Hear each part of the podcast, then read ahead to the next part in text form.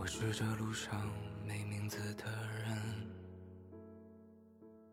如果你学习的成绩特别好，然后你单科排名如果进入了班级前几，老师还会额外的奖励你一套试卷，获得更多的做题机会。而我们要做的事情是要在高考前把你们的潜力全部都挖掘出来。对于在某一个时期段，我们可能都会被贴上这个小小镇做题家的这样一个标签，但是我觉得咱们自己不要把自己局限于这个定义。我是东东，是在北京生活的南方人。我是姑姑，我是上海人。我是哈罗德老师，是生活在浦东中外环的新上海人。我每天五点准时下班。我身体想躺平，精神却在内卷。我身背房贷大山，可支配收入不多的情况下，还在追求精致生活。我们是在上海、北京打工的普通人，在这里，我们想聊聊城市打工人的焦虑，更想分享焦虑以外生活的其他丰富面相，也会和有趣的朋友们聊天，碰撞独到的见解。这里是提点别的。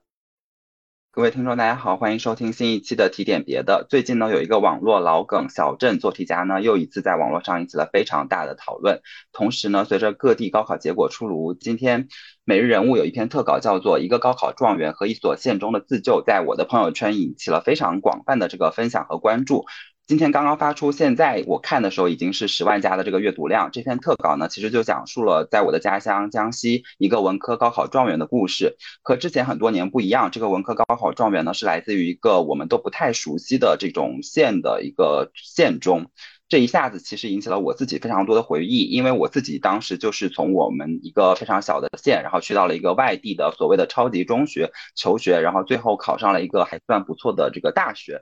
所以今天呢，我就邀请到了我的高中同学来和我一起聊聊小镇做题家、超级中学和县中的一些故事。首先就欢迎两位嘉宾，先请我们的这个橙子来做一个自我介绍吧。大家好，我和东东一样，也是江西人，然后当年也是从家里这个县城，然后来到了一个跨一个市区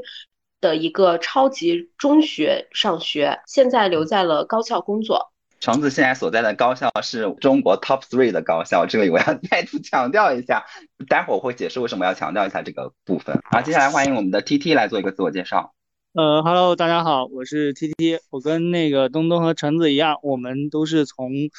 江西的这种小县城呢，我们是一起相聚在了这个我们的这个所谓的超级中学临川一中。我是现在呢在一个央企工作，也很高兴这次能参加这次话题的讨论。请到 T T 呢，是因为他跟我一样，就是是中国 Top Two 高校毕业的。为什么我要强调这个身份呢？就是核心的是因为就是来自于我们今天聊的这个主题叫做小镇做题家。你们之前有没有听过这个词啊？我是前两天看易烊千玺那个考公务员那个微博热搜，我才开始了解到这个小镇做题家这个 title 的。啊，之前还真没有关注过。我倒是很久以前就听过这个词儿，可能是因为在高校工作嘛，然后也之前我连续五年在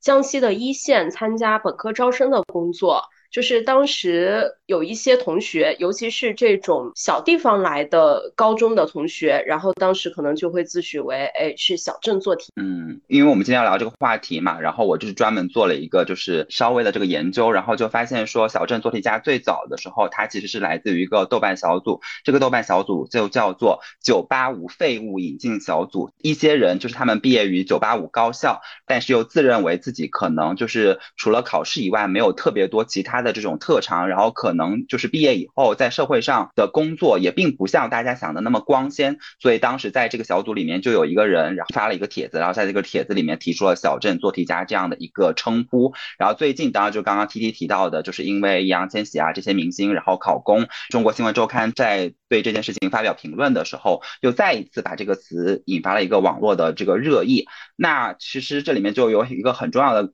这个。部分就是在于说，我们怎么去理解所谓的这个小镇做题家这件事情。首先，从我自己的角度上来说，我觉得这个词语它就包含了两个部分，第一个就是小镇，第二个就是做题家。那小镇的话，肯定就是我们原来理解的这个所谓的小镇青年嘛，然后和我们的这种都市的这种青年，它其实是一个二元对立的一个概念。但是我自己又会觉得说，在很长一段时间里面，小镇青年并不是真正的。非常实实在在的指所谓我们真的理解上的这种，就是中国行政规划里面的这种小镇，而是跟一线城市，比如说北京、上海、深圳，然后广州这样的一线城市相对应的，甚至可能比如说你是生活在一些弱二线甚至三线、四线的这样的真正城市里面的，也会被划到小镇青年里面去。但是我自己的话，我会觉得说小镇青年。对于我来说是更贴切的一个形容，因为我自己所出生的这个地方就真的是一个小县城，小到什么程度呢？就是之所以今天那篇公众号会引起我非常大的一个共鸣，就在于说他那个高考状元所在的那个县跟我所在的县就非常的相似，我所在的县的人口大概也就是十万，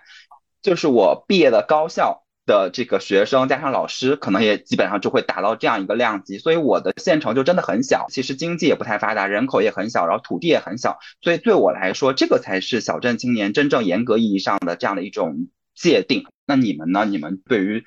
小镇做题家里面的这个小镇是怎么去看待的？其实认可东东刚才说了一个观点，但是我觉得像小镇做题家这种 title 的提出的话，它可能是对于。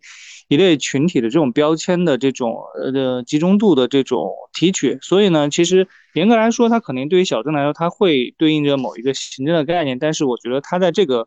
提法中，它更最终它希望用小镇体现的可能是一个资源禀赋上差异。那就像刚才东东说的，那可能有一些，比如说像弱二线、三线城，他也会觉得是小县。那对于我们来说，那我们可能觉得说我们更贴近于小镇这个概念。但是我觉得真正的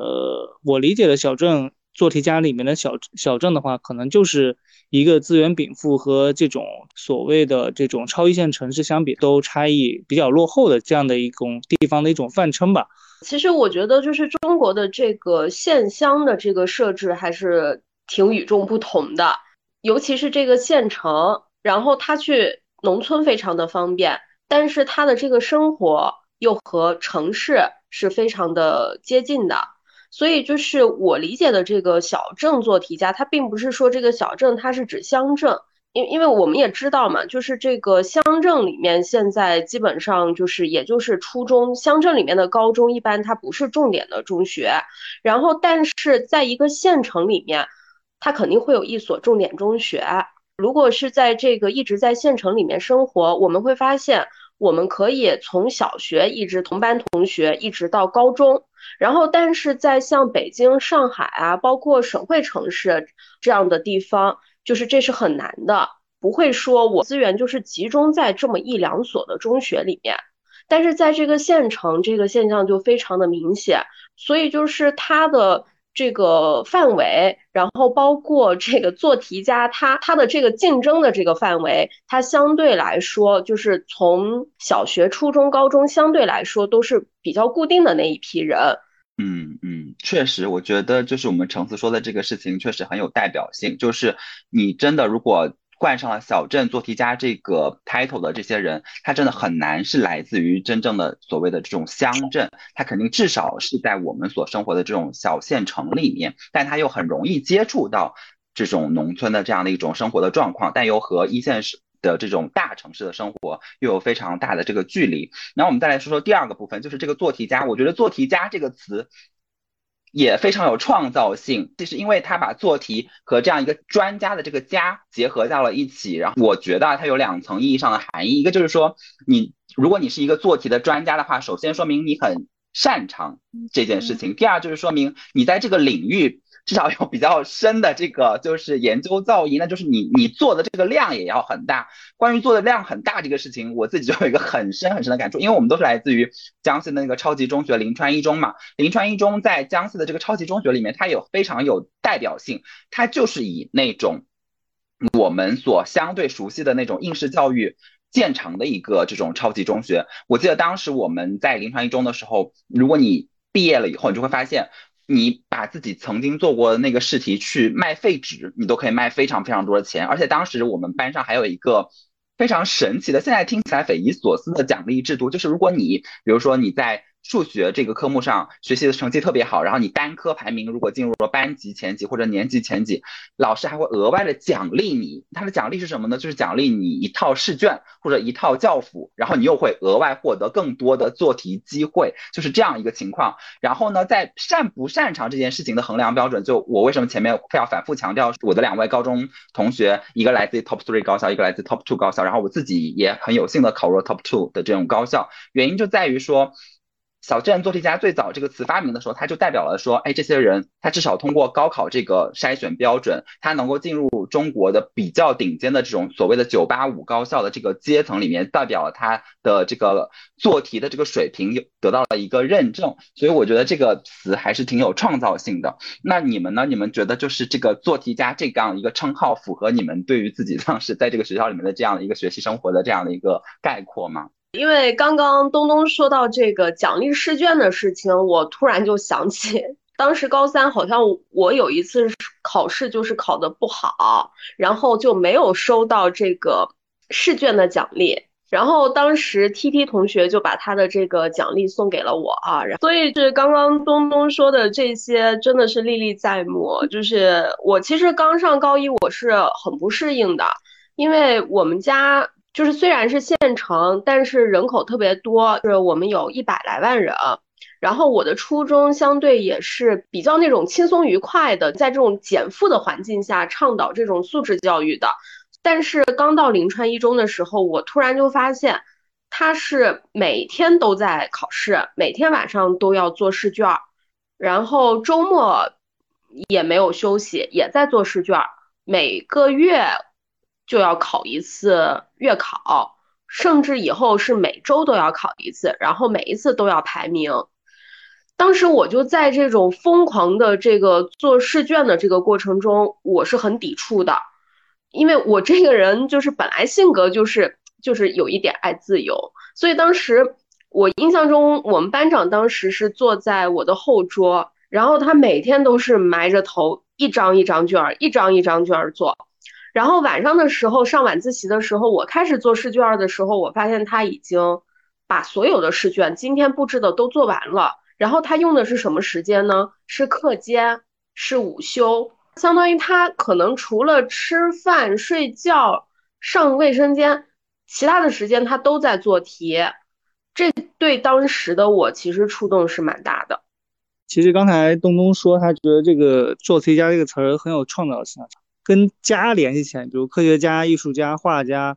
对吧？就这个一般指的是在某一个领域有这种非常杰出或突出贡献，我们才会去关于一个这种大家的这种这种后缀放在后面。但是你把这个做题和这个家放在一块，就会我个人感觉有有一丝丝讽刺的意味，因为做题它本身来说是一个非常常规的日常操作。然后，所以我觉得其实包括联系到刚才前面咱们提到的小镇，一般来说这种小镇也是一个相对来说比较。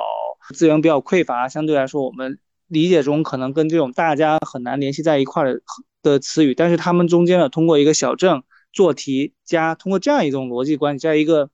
相对落后的地方，我通过一个做题，哎，我成为一个做题的专家。现在对于我们当时在呃临川一中的处境来说，可能对于在别人眼中，我们这些从超级中学出来的人，他们可能觉得，哎，你确实很感觉用这个词语很贴切。从我的感受上来说，第一个我会觉得。做题家这个词语不是特别的友好，因为我觉得做题和家放在一块儿，它本身有有一些讽刺的意味。另外一个，我觉得我并不算上做题家，我可能只是，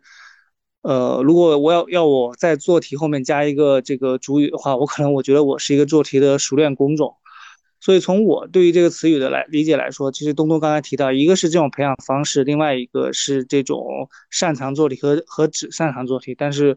我。个人理解，在这个语境当中，那这个做题家可能更多的会是在暗喻这种只擅长做题，然后这里面更多的可能是对于这种小镇出来的学生，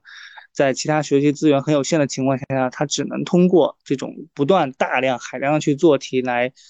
获得他唯一晋升到一些比较好的大学的这种唯一通道。这是我对于做题家这个词语的这一些理解。嗯，那你们会觉得说，就是如果按照这样一种做题家的模式去培养你，然后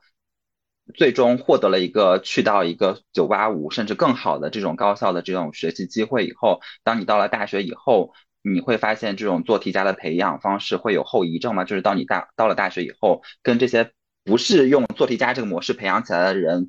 共处一个。就是环境里面，你会发现自己和他们有比较大的差距嘛，然后会有不适应的这个过程嘛。因为我今天看那篇那个就是写县中的那个自救的那篇文章里面，他就有讲到，就是来自这种小地方的高中的学生，就算他考上了一个比较好的大学，他也会面临这种困境。那你们自己当时就是到了大学以后有这种感受吗？其实我觉得对于我来说，其实这种感受很强烈，因为我自认为我的天赋不是很高啊，就是我我进 top two 也是踩线进去的这种。进入之后，我我能很深刻的感觉到，像我们这种从县城超级中学考入这种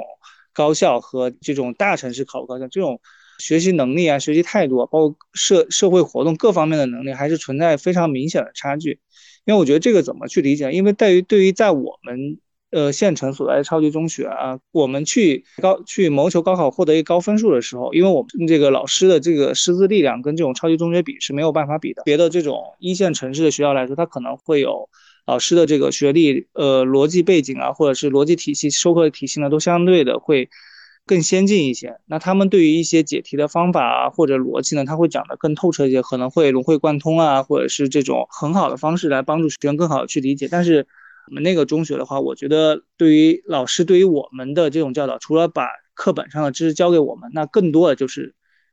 熟能生巧四个字。那我们通过大量的做题来说，一方面是由于可能在我们那个。那样的一个县城，老师的这种师资水平跟一一线城市比是有差距的。第二个，我们能够学生能够接触的教学资源也是相对有限的。那我们能够掌握就是这些考历史上的这些考题和各个辅导书上的考题。我们通过这些，通过这种大量的熟练熟练工种，然后提高我们对于这些知识的掌握程度，而不是像一些这种一线城市，它可能通过一些外出的实践啊，包括一些广泛的阅读啊，通通过一些左右的融会贯通来去更好的吸收。那在这个过程中呢，可能在当时。我的高中生涯中，我觉得这，我现在回想看来，我觉得这对于我来说是当时最行行之有效的一个方式。但是当我进入到大学的时候，我会发现我会有明显的不适应，因为首先大学里不再像高中一样，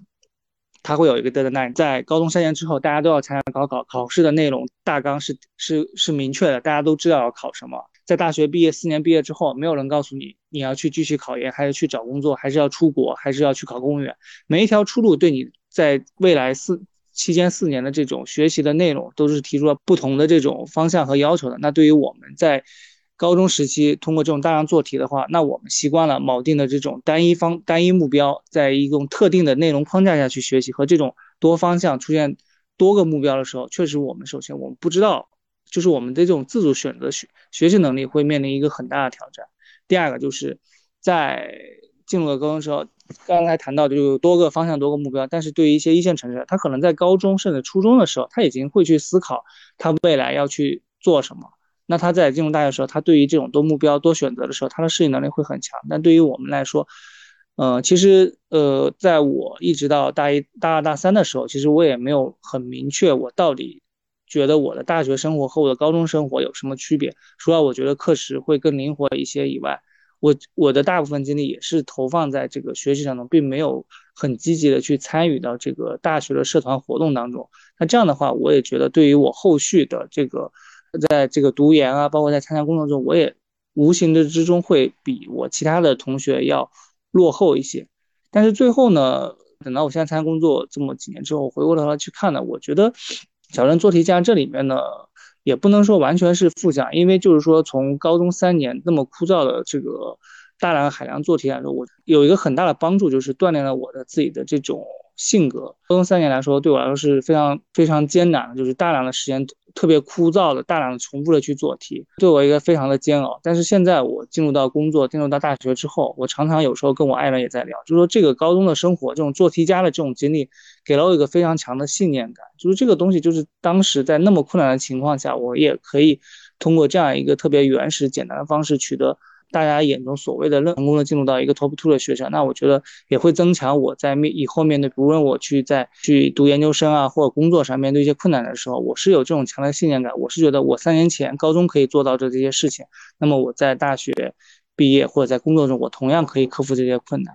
嗯，那橙子呢？就是 T T 说的这三年的锻炼，我也很有感触。我觉得临川一中给我那三年，就虽然那三年真的很苦很累，但是那三年，我觉得我在那儿锻炼了逆商。就是后来上大学的时候，包括我后来换专业、考研，在后面工作这个调动什么等等，我觉得就会想起，说十四岁的时候就背井离乡。然后就是半年回一次家，就是十四到十七岁这三年，其实是刚才 T T 说的，就是青春期最坐不住的那三年。但是在那个环境下，我们却需要坐得住，我们需要每一天的去做这些题，然后我们的老师每一天还在 push 我们。呃，在这里分享两个当时印象很深的两位老师吧，一位我。就是是我们的语文老师，我就记得他当时就就说过一句，说我经常想，我是一个这个师专毕业的，我凭什么能教出这么多清华北大？因为那个时候临川一中每年清北的人数会在三十人左右。然后第二位老师是我们当时的物理老师，我记得高三那个时候压力很大，然后很抵触。然后物理老师当时就说：“你们现在要获得更好的生活，你们现在就是只有一条路，就是高考。而我们要做的事情是要在高考前把你们的潜力全部都挖掘出来。”其实当时我听到这个“把潜力完全挖掘出来”这句话的时候，我是很震惊的。上了大学了以后，再回过头来想这句话，包括后来在这个高校里面工作。我就时常会在想，就是如果说我们的潜力，就是我们的这个所有的潜力都是在做题的那个时候全被挖出来了，那经历了高考以后，我们再去上大学，我们会不会迷失自我？因为像刚刚 T T 说的一样，那三年我们最后都是一样，都是要参加高考。但是上了大学以后，我们却面临了很多的选择。从毕业是就业、考研、出国留学，还是在大学的这个学习的期间，我是更花更多的时间和心思在学习上，还是多参加一些学生组织啊、社团活动？但是在这些，我们的高中并没有给我们这样选择的机会，因为我们每天都在做题。所以当时上了大学的时候，我也有一点不适应，就是我周围的这个同学，我发现他们的这个高中生活啊，都很丰富多彩，然后都参加过这个比赛、那个组织、这个活动的。但是我们的高中却是每天都在做题。但是过了一阵，我又觉得我自己适应的很快。刚刚说的就是十四岁的时候，我们能适应，呃，从家然后去外地上学。那么就是上了大学以后，我们就是在适应这个面临多样选择的时候，怎么样来调节自己？我觉得这一点是在这个临川一中三年教会我的，就是是在一种很难、很艰难的这个情况下，然后还能坚持住，然后并且能够调整自己，并且认识自己，然后找到一个最适应自己的一个状态。嗯，就是刚刚。T T 和橙子都有说到，说就是小镇做题家虽然就是带来了当他们进入大学以后有一定的这个不适应的这个过程，但是另一方面也培养了他们所谓的这种逆商，然后去处理各种各样的挑战的这种能力。但是对于我来说，我自己对于小镇做题家这个词有很大的同感的原因，就是它其实讽刺的我的那一面，就是因为我自己觉得，虽然在高中那三年的过程中，一直做题，一直做题是很枯燥的，但我没有意识到说那是一个特别困难、特别大挑战的事情，反而它可能给了我某种自信，就是觉得说啊，我只要努力的去做，我就能做得非常的好，而且我非常的擅长，然后我凭此我就进入了全国 top two 的这种高校。但是当我到了大学以后，我就会发现说，第一，我一进入高校以后，清华就有一个英语能力等级的这个测试。然后一分类，我就被分到了 A B C D 的 C 里面。就是我高中的时候觉得说我英语不差呀，挺好的呀。然后一到了大学就会发现，哦，你跟一线城市的人有很大的差距。然后到了后面就是需要用到各种实践，需要你就是有比较广的这种见识的这种课程里面的时候，你又发现说，其实你也付出了挺多的这种努力时间在里面，但是跟人家做出来的成果还是有很大的差距。然后包括说前面他们讲到的，就是当你面临各种各样的选择，然后各种各样的需要自己去规划的时候，你也在努力的适应这样的一种新的学习的方式，新的这种生活的方式。但是你最后总发现说，我好像别的周围的人落下了一点，然后这种自信就一点一点的被摧毁了。就是你原来其实建立起来的那个自信，好像其实是一个保护罩给你带来的一个虚假的自信，然后在。整个大学的这个生涯里面，然后包括说我之后读博的那个过程中，就被完全的摧毁了。所以这个对我来说是一个很大的这样的一个伤害。然后包括说，像我现在进入到工作以后，我就会更加的排斥说，啊，我要把所有的时间投入到某一件具体的事情当中去，我就非常想。反叛我当时高中所经历的那种单一的目标，然后单一的追求某一个就是别人认可的那样的一个所谓的成功的这样一个东西，这个可能对我来说跟刚刚两位是很不一样的。但是大家又讲到说，呃，就是我们其实三个人都是从自己的这个县城，然后去到这个超级中学，在十四五岁的这样一个年纪，然后背井离乡这样的一个挑战，对我来说是确实的感知的。然后也是其实当时就是我们今天要聊到另一个问题，就是。在当时所谓的这种县中塌方，如果你在县城的这个中学上高中的话，你基本上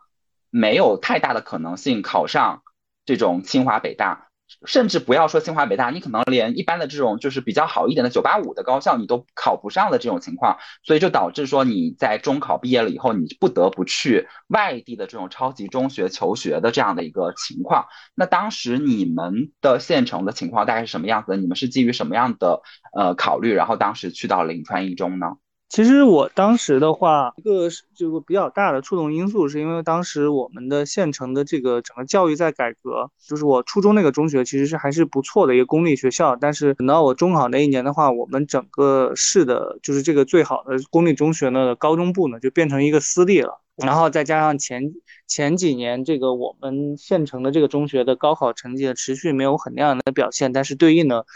呃，我们有一些我们中考比较好的成绩呢，去了临川一中，然后取得了很好的高考成绩。因为我记得当时我们临川一中的有几个清北，甚至甚至有一个省状元，就是从我们这个县城过去了。所以当时对于我们这个县城的学生的这种这种吸引力是非常大的，而且他们当时对于我们学校学生的这种优惠的政策也都非常大。所以这是一个外部的条件，那都从我们自身来说呢，我觉得对于县城来说，我觉得对于教育来说有两个非常极端的这个表现。呃，我觉得像我们，呃，老家县城的话，对于教育来说还是很重视的，就是这种所有的家长但凡有条件的，都希望把孩子送到力所能及的更好的学校去。接受更好的教育，然后希望他通过这样的高考这样一个途径能够获得一个更好的发展。但是同样的，对于我们的这种呃，我像我县城再往下的乡村的话，那可能他们会完全会觉得教育高考这个东西呢，改变不了他们的这个孩子的命运。那他们很早像我的呃农村的这种亲戚的话，很多小孩就是九年义务教育之后就不会再继续去念高中了。那幸运的是呢，我在的家庭呢是。对于高教育来说还是比较重视，所以基于当时的这种外部是外部的这种教育环境的变化和我基于我家庭对于我教育的重视程度呢，所以当时选择把我送去了这个临川一中去念高中，这就是我当时去临川一中的背景。然后再谈谈我我的这个中学，我的中学其实在就是我去临川一中念高中那几年，应该是我那个县城中学相对来说比较低落的这几年，因为当时的这个中考学生的。呃，外外部的流失率是很强的。它的流失率，第一个来源于临，我们很大一部分人会去临川一中，就是刚才我也谈到，就是我们当时有几个，呃，县城的学生去了临川一中之后，高考取得非常耀眼的成绩，当时对于我们的这个心理非常强。另外一个就是我们县城呢，离我们的省会非常近，离南昌非常近，所以你看南昌二中、呃师大附中当时都有这种市教自主招生的名额，所以我们很多首先有很多特别优秀的初中生。他根本不参加中考，他就参加这些学校自主招生。所以当时在中考之前，我们已经有相当一批的这个学生进入到了我们省会的这些城市的中学。然后中考成绩之后呢，我呃，据我我那一届了解的话，应该是有一半儿，就是前一百名应该有一半儿的学生又去了这个临川一中。所以那几年对于我们的这个当地县城中学来说，这个人员流失是非常严重的，也导致了后续好几年我们县城中学的高考成绩都非常之不理想。嗯，那橙子呢？你们现实是一个什么情况？呃，我的情况跟你们俩不太一样的是，你们离临川应该就是一个小时的车程，就是还是离这个临川和南昌都比较近。我们家当时在到临川是三百六十公里，就是自己开车都得开六个小时。我小的时候，我们家的这个中学，它的那个成绩一直是很好的，但是在零三年的时候，突然一个清华北大都没有考上，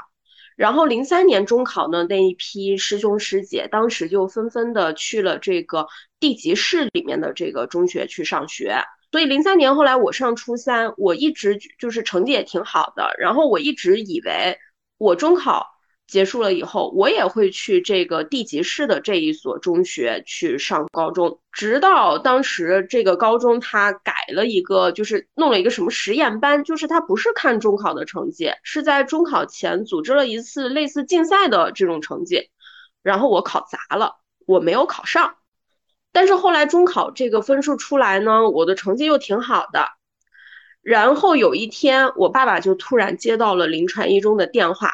所以嗯，也不知道当时临川一中他这个是怎么样一个一个家长的电话给搜罗到，然后一个一个打电话。那是我第一次听说这所中学。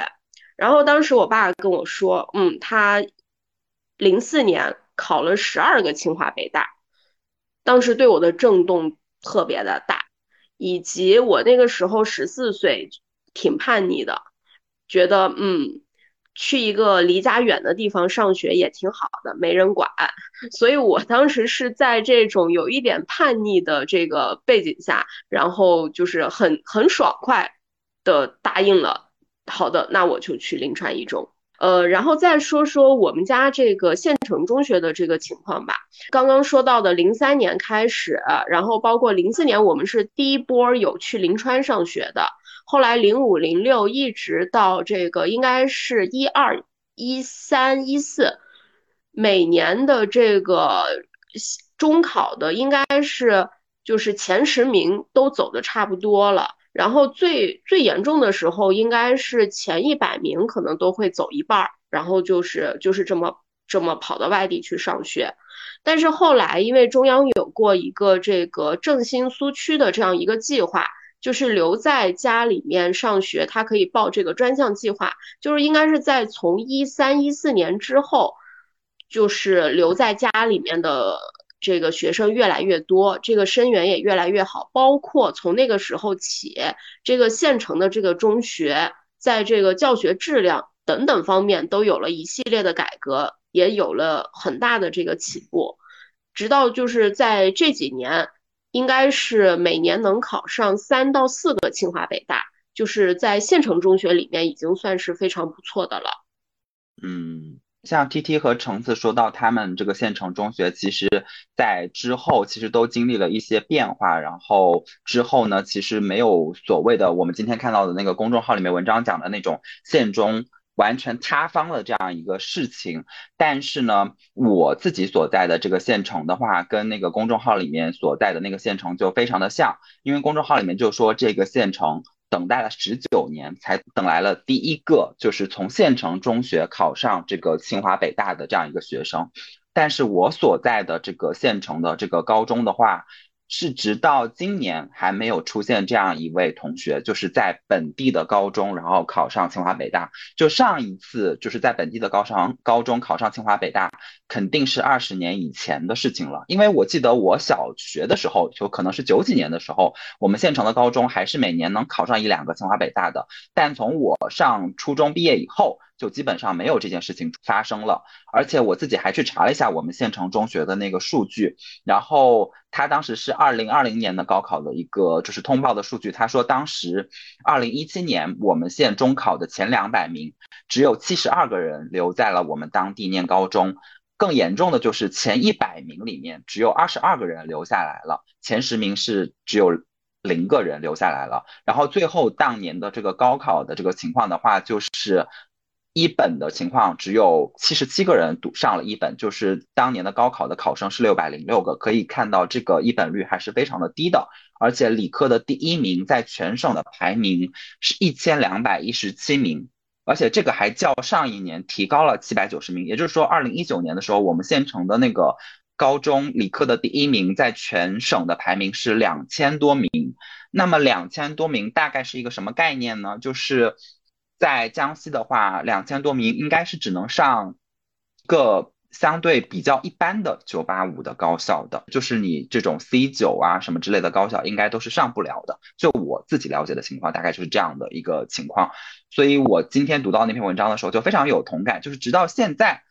尽管比如说像就是刚刚橙子提到说，教育部已经出台了各种的文件，就是明令说。你不能够像当时临川一中一样，临川一中其实它是属于抚州市，然后橙子所在的这个市的话是赣州市，他们属于两个不同的市，他当时都去跨市招生了，但现在这种是绝对不允许的。但在这种情况下，我们县的人还是会去到隔壁的县去上高中。因为它属于同一个市，这样的话就可能仍然没有这样的限制，就是实在是因为当地的高中，它最后表现出来的这个教育的成果，可能跟大家想象的有很大的这个出入。但再讲回到我当年就是零四年的时候，为什么会去外地上高中？就是当然一方面就是跟。T T 和橙子一样，就是因为我们当地的这个高中的这个教学质量比较差。但是其实呢，我当时虽然也是就是属于说在中学里面成绩很好的，但我直到中考之前，我都一直都非常的坚定，说我一定要就在本地念高中。我就会觉得说，凭我自己的努力，然后凭我个人的实力。也可以，就是考上一个不错的，就是高校。我当时的理念是这种非常单纯的，我根本就没有去在乎说这个高中可能它的这个师资力量对你最后的高考成绩也会有很大的影响。但最终为什么会去了临川一中？一个就是因为当时我其实是抱着就是玩一玩的心态去考了当时的这个就是南昌的这种重点中学的这种实验班，但我没有考上那个最好的那个班，然后对我来说是一个很大的打击。然后我就会觉得说，难道我真的很差吗？然后呢，第二个因素呢，就是我中考的时候发挥又发挥失常，然后又考得很差，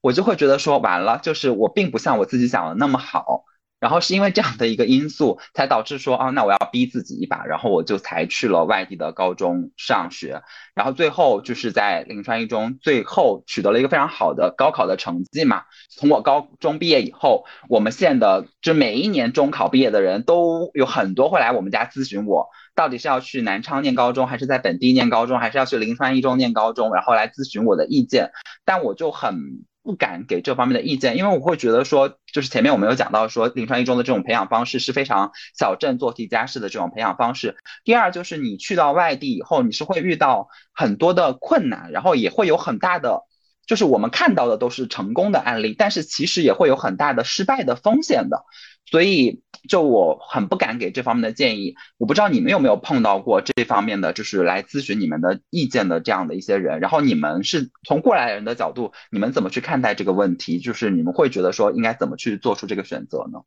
其实就像东东说，其实我们就是在我们那个县城的话，其实这真的因为就是前期大家去临川一中，就是都取得很多这个比较好的成，所以后来很多人都会去问，包括临川一中当时也像这种。呃，公司一样有这种推荐制，就是你推荐一个比较好的学生去那边的话，会有一些奖励。这种，当时的话，其实你让我给意见，其实当时我肯定会毫不犹豫的会拒绝。其实当时，因为当时真的对我来说，在临床一中那三年真的是太痛苦。我现在就是觉得很难很难，就觉得一般的小孩根本就是挺不过去，因为对大家精神压力很大。但是站在现在这个时点，就东东，如果你现在问我这个问题。你问我给什么建议，我觉得我会会比当时的我会有更明确的答案。第一个，我觉得如果是从单纯的从学习来说，我会毫不犹豫的去会去建议你要去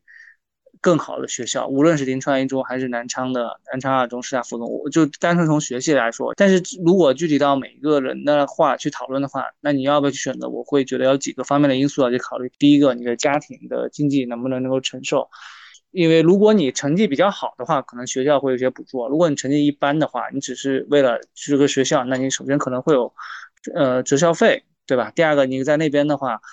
你像临川一中当时的学校条件也不太好，宿舍非常有限的，大部分人是要外在外面租房子的。你在外面租房子的话，你看房租对吧？然后你在外面吃饭的这些问题，这都是一些额外的费用。然后另外说就是这种交通的费用，第一个家庭的经济负担，你到底能不能就是这得统筹考虑一下。其实，尤其是对于一些就是这种小乡小镇或者村里来说，其实这个费用支出也也不小了。另外一个就是我觉得对于对于呃。学生本人来说，他对于这种外部环境的这种适应性和陌和这种陌生感的这种接纳度到底有多大？其实对于我来说，其实我除了我刚才提到第一点，从学习角度，我会百分之百的支持你去这种更好的学校、更好的平台去学习。第二个，就从你对于这个社会后续容纳来说，包括我现在对我自己的这种亲戚朋友的小孩，我都会鼓励他，不一定说去临川，我会鼓励他去一个外地的。学校包括念大学的时候，他们问我意见，我说你要出省去念，因为我觉得就是你一直在家里念的话，其实对于这种可能到你离开这个地方，你可能完全没有脱离开你的爸爸妈妈、你的社会关系，尤其像我们这种就刚刚提到这种小镇的范围内，你可能一个城市十几万人走在大街上，两条街都是你的亲戚，不用六个人，可能两三个人就能跟你们家攀上关系，所以这整个这个。非常好的舒适圈，但是真正的，如果是你未来想工作，想要去到北上广深，或者是去杭州，或者这种比较大的一线城，你会感觉到那里的生活的节奏啊、氛围啊，跟你现在的这个生活是完全不一样的。这是一个从长远来说，你我觉得需要给这个学生一个提前的机机会去适应一些陌生的环境，这是第一个。第二个就是像刚才东东说，就是他说他参加中考的时候，哎。他觉得我上中学的时候，哎，特别好啊，然后去这个参加一些这种自主招生，包括中考没有取得理想成绩，他会觉得对自己有一种打击。但是相反来，对于我来说，其实我也是这样。其实我我在中学、初中的时候，我也觉得成绩很好。我跟东东一样，我也去南山参加考试，考完之后成绩也也也很一般，但是觉得哇，就就是开始颠覆自己的认知，才才会理解那句话，什么叫天外有天，山外有山这种话。那这个东西呢，就对于我觉得，对于现在我对于我身边的这种小孩来说，我觉得现在小孩很很缺的一点就是他对于这种抗打击能力很弱。现在经常有时候看到小孩因为学习压力大，会有一些这种不理智的行为。这个地方不是说这种否认这种学习压力大，但是确实是说你在一个舒适的环境中，爸爸妈妈都在身都在身边，那可能对于这种外来的这种陌生环境给你带来的压力的话，你可能感受没有那么多。那么在这种情况下呢，我会去建议小孩，如果你。有相对来说心智啊，相对来说比较强的，我会去提前的去适应这种外部一个陌生环境带给你的压力。这种压力，一个是环境的压力，第二个你会去跟一些更优秀的人去比拼，你会感觉到这种竞争的压力。我觉得这种竞争才会让你看到自己的差距，然后才会让自己有这种提高的空间。因为我当时在我们初中，那就是感觉就是那个心态其实有一些畸形，就是觉得好像考这个排名这个分数是理所应当。但是当时我去了。临川一中之后，我记得很清楚，当时就考了一个全班的倒数，我当时也很崩溃。就是这种，你从一个地方的这种排名非常靠前，跑到一个中学，虽然我有心理的预期管理，觉得哎，那已经是什么的，都是全省冠，但我没有想到我的排名会那么靠后。但是我觉得这个就是对于我后来来说，我觉得对我帮助很大。就是说，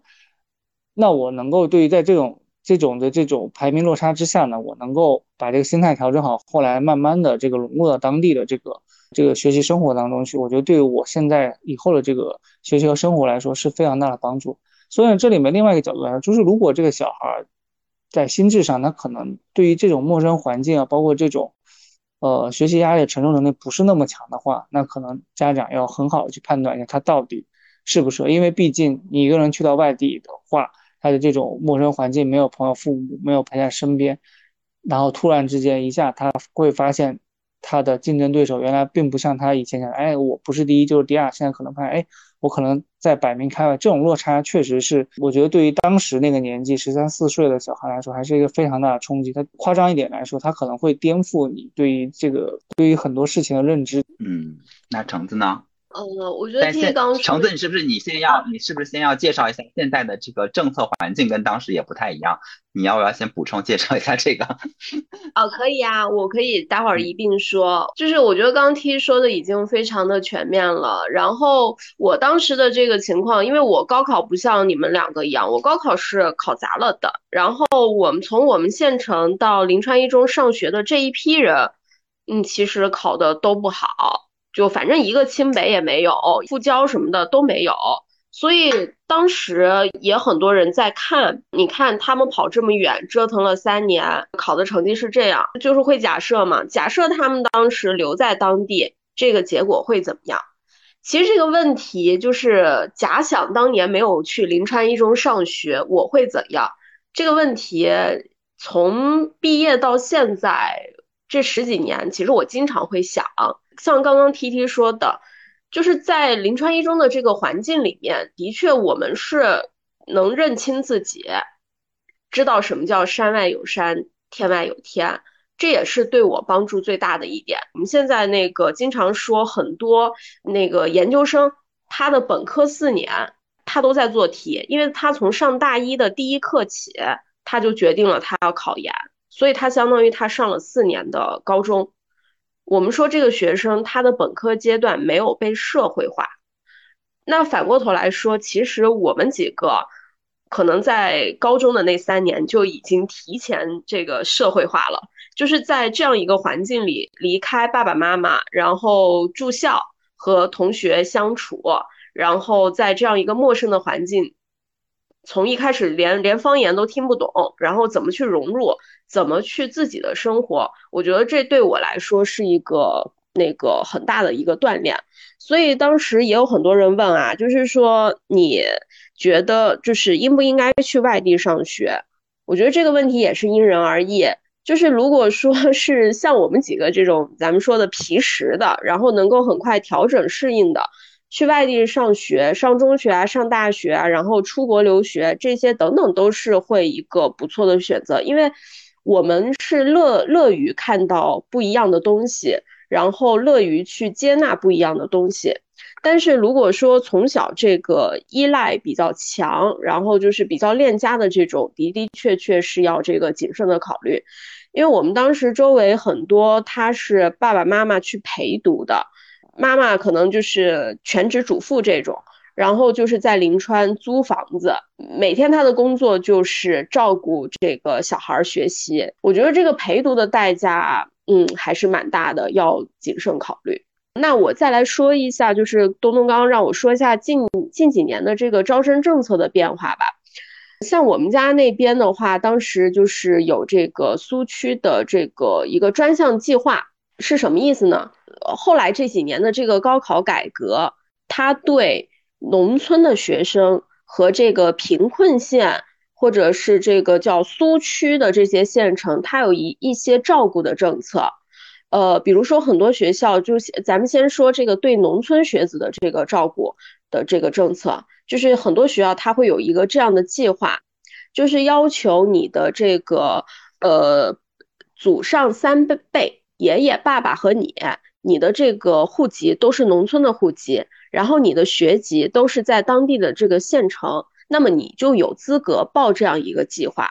这个计划它的这个录取的分数，最后可能就是比一本线高，就可以上这个名校。然后第二个就是刚刚说的这个专项的计划，这个专项的计划也是对这个贫困县或者是这个呃苏区的这样一些特殊的这个县城。但是要求你这高中三年，你这个学籍必须在当地。就比如说我们当时这个情况，我们跑到跨市，或者说是刚刚东东说的跨县，就是你离开了这个地方去别的地方去上学，那你就没有这样的一个资格了。像这个专项的话，会比。正常普通的一批可能会低一个六七分儿，但是我们知道六七分儿的话，高考这个排名一下就差了很大。所以我记得一七年的时候，我一个特别好的朋友，他弟弟就是面临的这个中考，这个时候就是是留在家里上学呢，还是去临川一中上学？相当于就是他如果去临川一中上学，他就失去了报这个专项计划的这样一个资格。所以当时也是进行了很慎重的考虑，但是同样，我觉得也是因为高考的这一系列的改革，然后让这个县中吧不再这么塌方，开始逐步的恢复，就是我们说的这个教育的均衡化，它的这个生态在逐渐的这个正常起来。嗯。对，就像橙子说的，在我们当时的上高中，就是零四年到零七年，包括之后可能到一几年的那个阶段，可能是这个问题尤其突出的一些年。像赣州，然后像我们所在的宜春，然后都会集中到南昌，然后集中到临川这样一两所中学去上学，这个是一个非常非常严重的现象。然后随着之后可能不管是从这个嗯你的这种跨市的这种招生的角度，还是从高校的这种。专项计划的这种角度，可能都有不同的这种变化，然后去倾向这种所谓的这种县城中学，可能相对来说这个问题比之前要好了一些。但是另一方面来说，就是我刚刚为什么还会想到这个问题呢？就是我会觉得说，即使在现在这种情况下，很多人还要，比如像我们县的一些，就是尤其是前十名的这样的一些考生，他们还要去外地上学。除了就是前面 T T 和就是橙子讲到，你可能会给你提供一个更大的平台，让你见识到说人外有人，山外有山，然后也会锻炼你的各方面适应就是不同外部环境的这种能力。但是我觉得就是如果你一旦决定要去一个更强的中学去学习的话，也要更好的去做好预期管理。因为我当时特别特别怕给这些人建议的一个原因，就是在于说，因为我毕竟自己是考上了，就是这种。所谓的 top two 的高校，但我觉得这个也有一定的这个运气成分在里面。但是很多的人他会把我的这个经历当做一个理所应当的一个经历，就觉得说如果他的这个中初中的这个考试的排名跟我比较接近，比如说我是当时我们县的前十名，那么如果他现在也是我们县的前十名的话，他就觉得说，那我再去临川念高中，或者我再去南昌念高中，那我理所应当我也应该考上。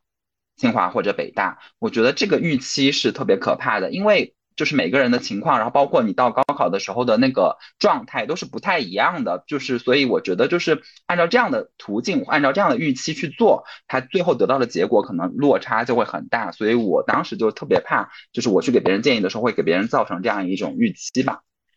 然后最后我想讨论的一个问题，就是因为我们前面看反复讲到嘛，就是说我们至少在高中的阶段。可能都是按照这种做题家的方式去培养的。然后呢，之所以最近这个词又引起热议，核心的问题就在于说，哎，很多的人他现在面临的就是说，我本来我是一个做题家，然后我很擅长考试，所以我也很擅长通过考试这种方式去获取一些进入社会的一些工作的机会。不管是我去考研，呃，变获得一个更高的学历，还是我通过考公去进入体制内去工作，我最终的这个就是进入这些。拿到这些工作机会的这个方式都是还是考试，但是实际上就是我们进入社会以后，有很多的东西，它并不是通过考试就能够证明你的能力，通过考试就能够获得的。你们是怎么去调整？就是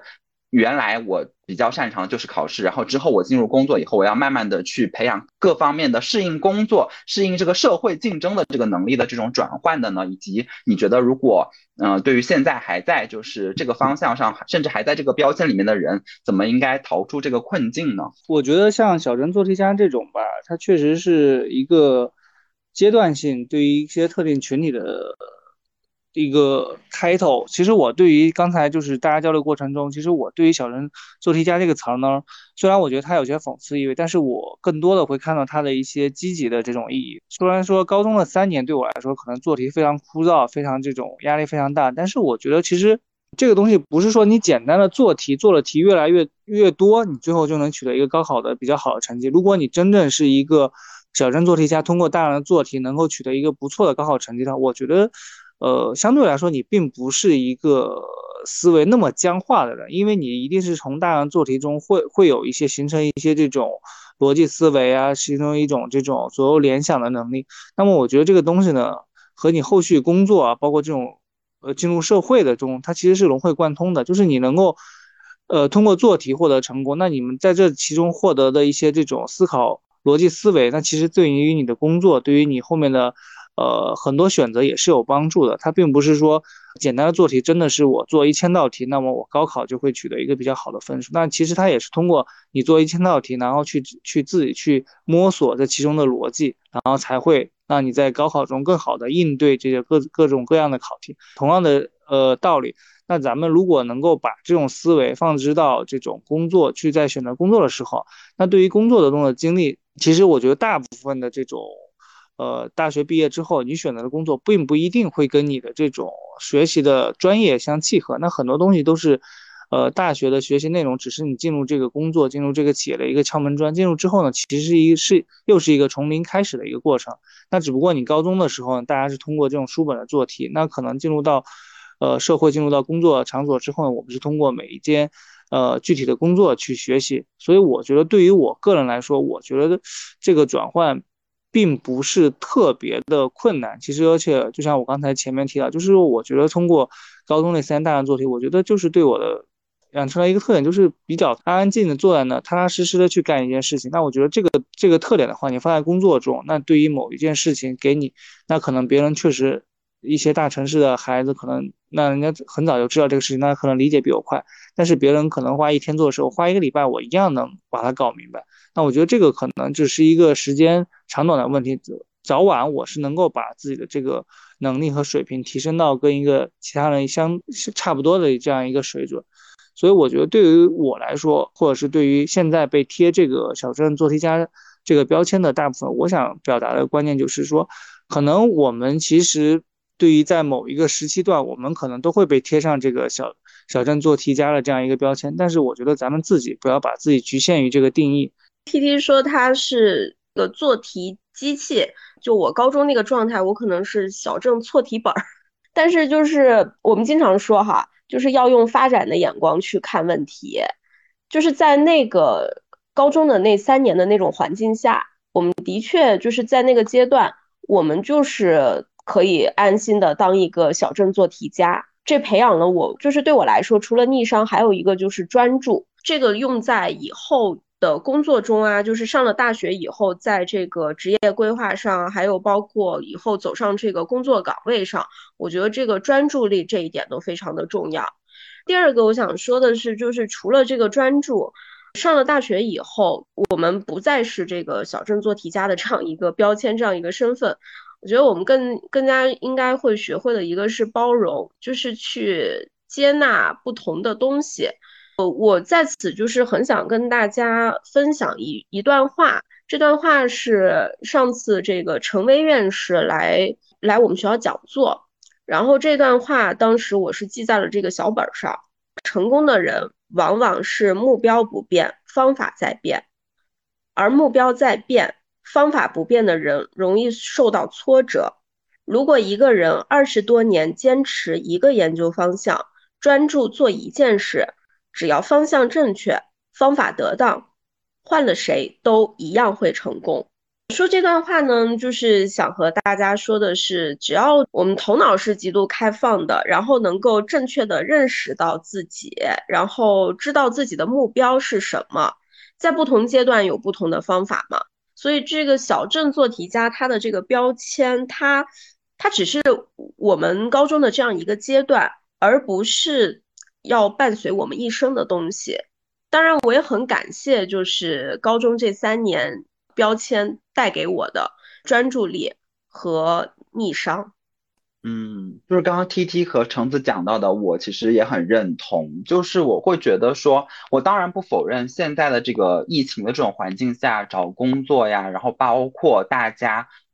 甚至基本的这个生存都变得越来越难，然后越来越辛苦。但是，就是我觉得，就是小镇做题家这个东西，你可以用来自嘲，就是说我曾经经历过那样一个阶段。但是你不要否定自己，更加不要把这个标签套在自己身上，以后就把自己的能力也真的就陷在考试这一件事情上了。就如果你真的曾经是一个小镇做题家的话，那就像 T T 说到的，那就说明你其实。至少在理解能力上，在逻辑思维能力上，然后包括说在专注力上这些方面，你都是有所长的。这些东西都能够转化为你在其他方面的这个能力。就是现在，比如说，如果你要去找一些考公这样的一些工作机会的话，可能还是要面临考试。但即使不是考公，你可能把这些能力用在各个方面，你都能够取得不错的成果。然后包括。就是橙子前面讲到的，就是如果你目标是既定的，那你又有这样的专注力，然后你又有这样的这个思维能力，你不断的去调整，你总会朝着你的那个目标更进一步。所以我就不是很喜欢现在网上的各种声音说，好像哎呀，小镇做题家唯一的出路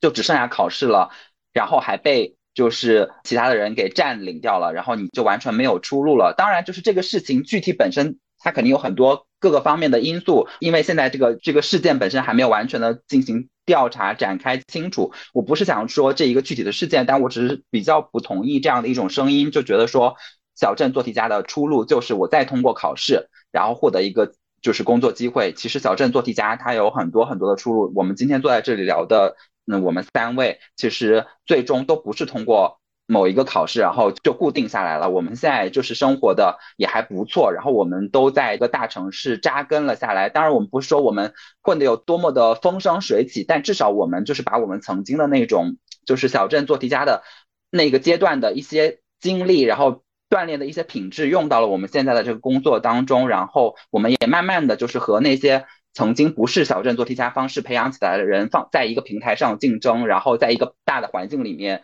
就是相处，然后大家我觉得都可以就是有自己的这个展现自己这个各方面能力的这种机会，所以甚至我还是挺认同就是 T T 和橙子讲的这一点的。所以今天我们聊完这个小镇做题家的这个话题的话，就是也是希望给现在还在。呃，高中或者现在你这个阶段，即使你已经上大学了，甚至你可能刚刚进入职场的一个初级的阶段，你还在给自己套上这样的一个小镇做题家的这个标签的时候，也希望给你一些信心吧。就是这这个阶段，我觉得还是有一定的这个帮助的，不是全盘的否定的。好的，那我们这期节目呢就到这里，然后希望如果大家就是关于这个话题有什么想法的话呢，也可以从在我们的播客下面留言跟我们分享交流，然后也感谢我的这两位高中同学跟我们一起讨论这个话题。